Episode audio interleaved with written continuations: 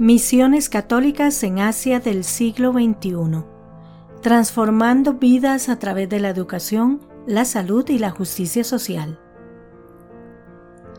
Las misiones católicas en Asia, en su larga y variada historia, han enfrentado numerosos desafíos desde la resistencia cultural hasta obstáculos políticos.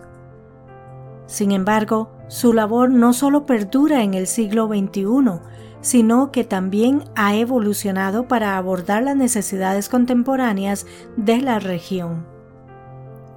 Hoy en día, el trabajo misionero en Asia se centra principalmente en tres áreas, educación, salud y promoción de la justicia social.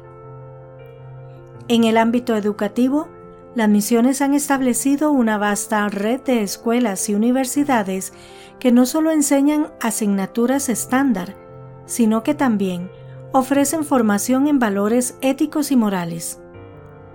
Muchas de estas instituciones son reconocidas por su excelencia académica y su compromiso con el desarrollo integral del estudiante. Las escuelas católicas en países como Filipinas, India y Vietnam están abiertas a estudiantes de todas las creencias y a menudo son la única opción de educación de calidad en áreas rurales empobrecidas. Estos centros de aprendizaje se convierten en semilleros para futuros líderes comprometidos con el bienestar de sus comunidades. En cuanto a la salud, las misiones católicas han sido pioneras en la provisión de atención médica de calidad en regiones donde los servicios gubernamentales son deficientes o inexistentes. Hospitales, clínicas y centros de atención primaria, a menudo dirigidos por órdenes religiosas con formación médica, ofrecen una gama de servicios que van desde la medicina preventiva hasta tratamientos más especializados. En países como Myanmar y Bangladesh, estos servicios médicos son vitales y a menudo salvan vidas, especialmente en zonas rurales, donde el acceso a la atención médica es limitado. El tercer pilar del trabajo misionero contemporáneo en Asia es la promoción de la justicia social. En una región marcada por desigualdades económicas extremas, conflictos políticos y discriminación social, la Iglesia se ha posicionado como defensora de los marginados. Esto se manifiesta en diversas formas, desde la defensa de los derechos de los trabajadores en fábricas y plantaciones, hasta el apoyo a comunidades indígenas en la protección de sus tierras y su modo de vida. Además, numerosas organizaciones católicas trabajan en la erradicación de la trata de personas y la esclavitud moderna, problemas persistentes en muchos países asiáticos.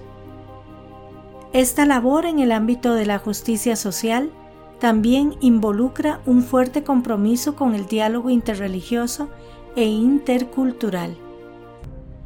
En un continente donde el cristianismo es minoritario y a menudo mal entendido, las misiones católicas hacen un esfuerzo consciente para colaborar con líderes y comunidades de otras tradiciones religiosas. Este diálogo es fundamental para fomentar la coexistencia pacífica y abordar problemas sociales comunes. Por último, es importante señalar que todo este trabajo se realiza con una profunda conciencia de la dignidad inherente de cada ser humano, un principio fundamental en la enseñanza social católica. Este respeto por la dignidad individual se refleja en el modo en que se administran los servicios educativos de salud y de justicia social, asegurando que estén al alcance de todos, independientemente de su origen, creencia o condición económica.